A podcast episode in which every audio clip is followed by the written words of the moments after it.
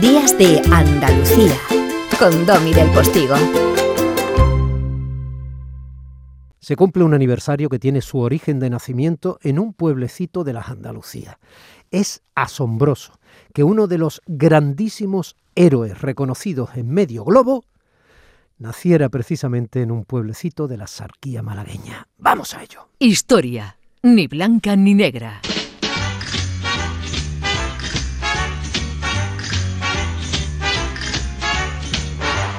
Como resulta alucinante, doña Elvira Rocabaré. Alvirita, buenos días. Hola, muy buenos días, señor del Postigo. Que llamemos pensacola, pensacola, pensacola a panza y cola.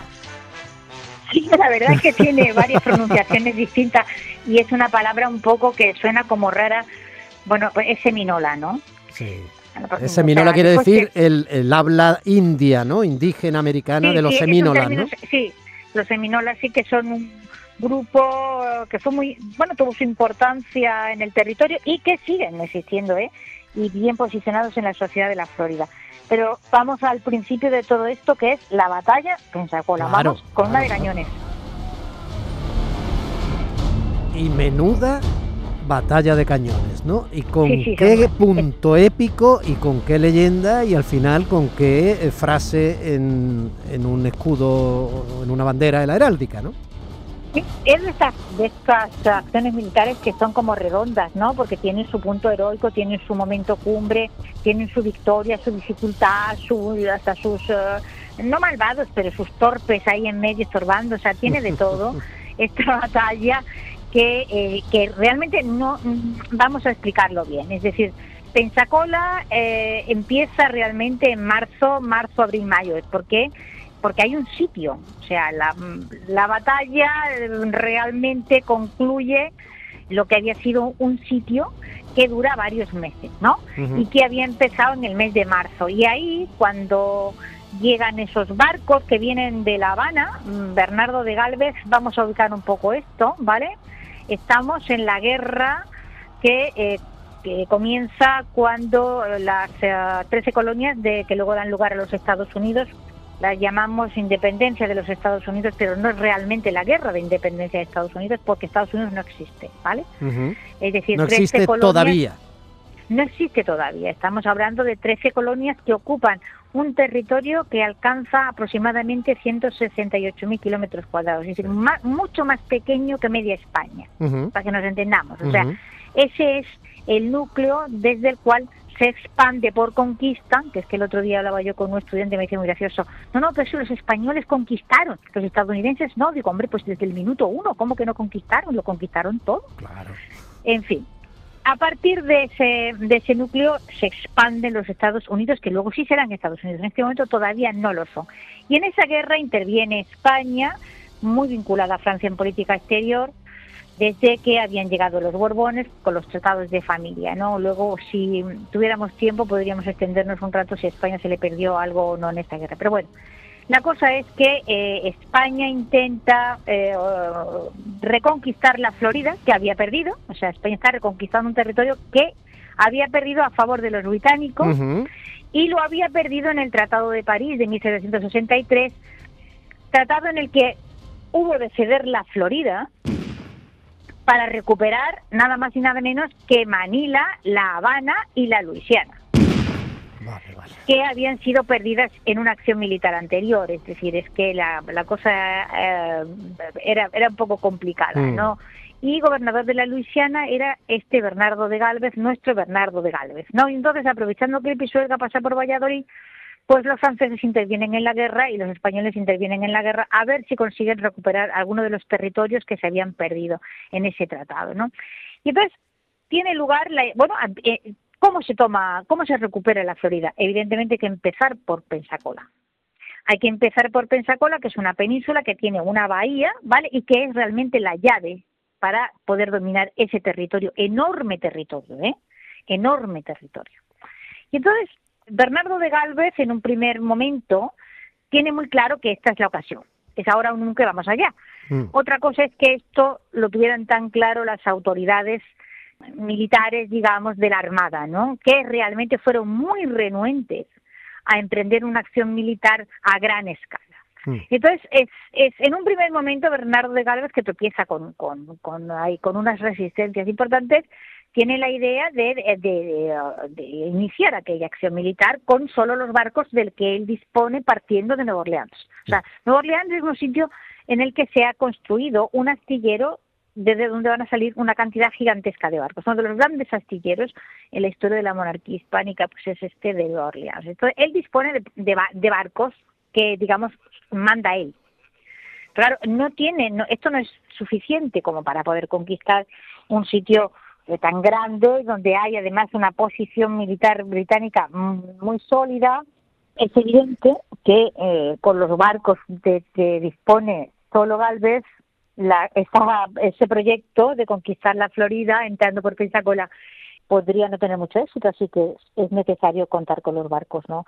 de La Habana y entonces hay un segundo viaje y hay un segundo intento de entrar, esta vez sí se entra en la bahía de Pensacola. La, la, dificultad de entrar en la bahía es que la bahía tiene una rada, o sea, arena, y hay muy poco calado. Y hmm. entonces hay un enfrentamiento ahí en, un momento determinado en el que Galvez está decidido que hay que entrar dentro de la bahía y tomar una posición fuerte y a partir de ahí organizar el asedio. Pese a que los barcos se pueden quedar varados. Claro, claro, él sabe que puede que algún barco se le quede atrás, pero hmm. eso no quita que es que es absolutamente imprescindible entrar dentro y entonces es cuando José Calvo de Irazábal, que es el que manda la escuadra, dice que no, que él no lo ve en absoluto claro y que los barcos se le van a quedar encallados allí en medio, que van a perder algún barco y que no se entra. Y entonces, eh, si no se entra, pues nos volvemos, ¿no? Y entonces es cuando Bernardo de Galvez pierde la paciencia con el señor don José Calvo, se monta en su bergantín Galveston, que se llama así, le ha puesto Galveston, en, eh, porque él ha fundado una ciudad que ahora está en Texas que se llama Galveston. Claro que sigue existiendo, claro que nosotros decimos Galveston, que es Galveston, ¿no? Ciudad de Galveston. Ese Galveston, efectivamente, es el nombre de esa ciudad y él le ha puesto el nombre de la ciudad a, eh, a su arco, ¿no? Y entonces en, en, dice, bueno, pues nada, que cada uno haga lo que quiera. Él, evidentemente, no tiene el mando de la escuadra. Él es el gobernador de la, de, la Luciana, pero no tiene el mando de la escuadra. Y entonces, mm. cuando dice aquello de yo solo y se sube a su propio barco, evidentemente, el que manda la escuadra, eh, don José Calvo, no puede impedirle que él haga con su barco lo que le da la gana. Y entra en la bahía de Pensacola, demuestra que se puede atravesar la rada bueno, evidentemente sufre un cañón importante y es herido en un brazo, pero a partir de ese momento los otros barcos lo siguen y entonces es cuando se toma la cabeza de puente, es cuando se, toma una posición fuerte que permite cercar eh, Pensacola, el fuerte, y se inicia ahí unas, unos meses muy duros porque son mm, muy duros por, por el clima, es decir, porque hay porque hay huracanes, porque hay constantemente, o sea, las, las trincheras que se cavan en el cerco son constantemente inundadas y el, asunto de las minas y contraminas, pues tremendo porque se les caen encima.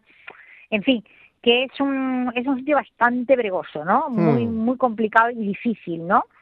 Pero finalmente, bueno, pues eh, tiene éxito en aquel propósito de, de, conquistar Pensacola y claro, donde se conquista Pensacola, pues se toman 14.000 prisioneros ingleses, 150 piezas de artillería, etcétera, etcétera, etcétera, ¿no? Y es una gran victoria porque es una gran derrota de los ingleses y entonces es una gran victoria para para los oh, eh, los habitantes de las 13 colonias que están luchando por eh, dejar de ser una colonia e independizarse de Inglaterra, ¿no?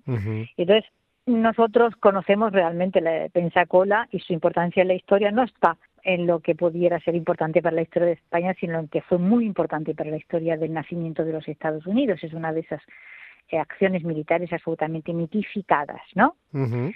Pero no está mitificado el, el, hecho de que fue muy importante también la contribución de eh, Bernardo de Galvez a, esa independencia, que fue eh, proclamado ciudadano honorario de la recientemente independizada de colonias de Estados Unidos, de la importancia de, de esta participación, da idea el hecho de que el desfile de la victoria lo encabezaron George Washington y Bernardo de Galvez. Lo que pasa es claro, eh, como suele suceder tantas veces en nuestra historia, pues es todo la participación o contribución francesa ha sido siempre muy muy eh, puesta de manifiesto, tan puesta de manifiesto que está la Estatua de la Libertad, ¿no?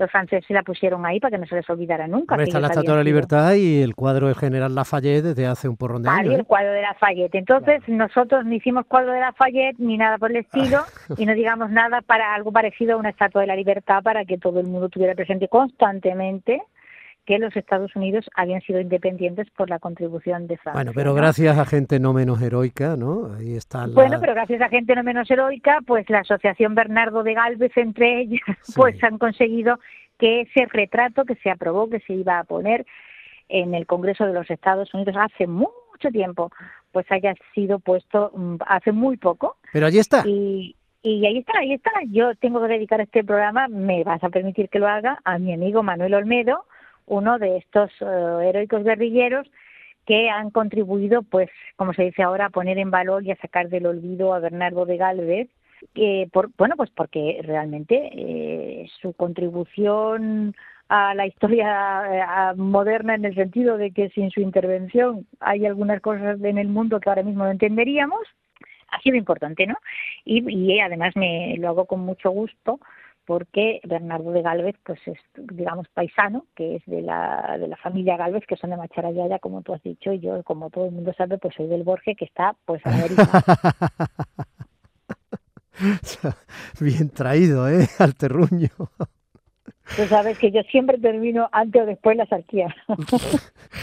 Bueno, muy bien, muy bien. Yo me estoy acordando de Teresa también, Teresa Valcarce, que es una de esas damas funamental,es de esas españolas que viven allí y que han hecho posible con su tesón en ah, Washington. Totalmente pero no los puedo nombrar a todos. Pero... vamos, que a mí no solo no me molesta que nombres a mi querido don Manuel Olmedo Checa, a ese andaluz de la historia que tenemos también en nuestra tierra, sino que me alegra muchísimo. Bueno, pues, eh, querida mía, em, por lo que nos toca, aunque sea en la historia, eh, feliz aniversario en este caso de la batalla de Pensacola.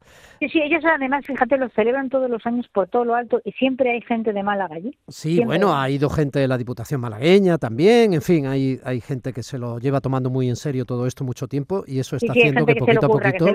Claro, y poquito a poquito está dejando la presencia española en su sitio por una cuestión además de justicia histórica, no por otra. Aquí no hay más historia, ¿no? Yo no voy a meter moral alguna, es una cuestión de historia, ni blanca ni negra.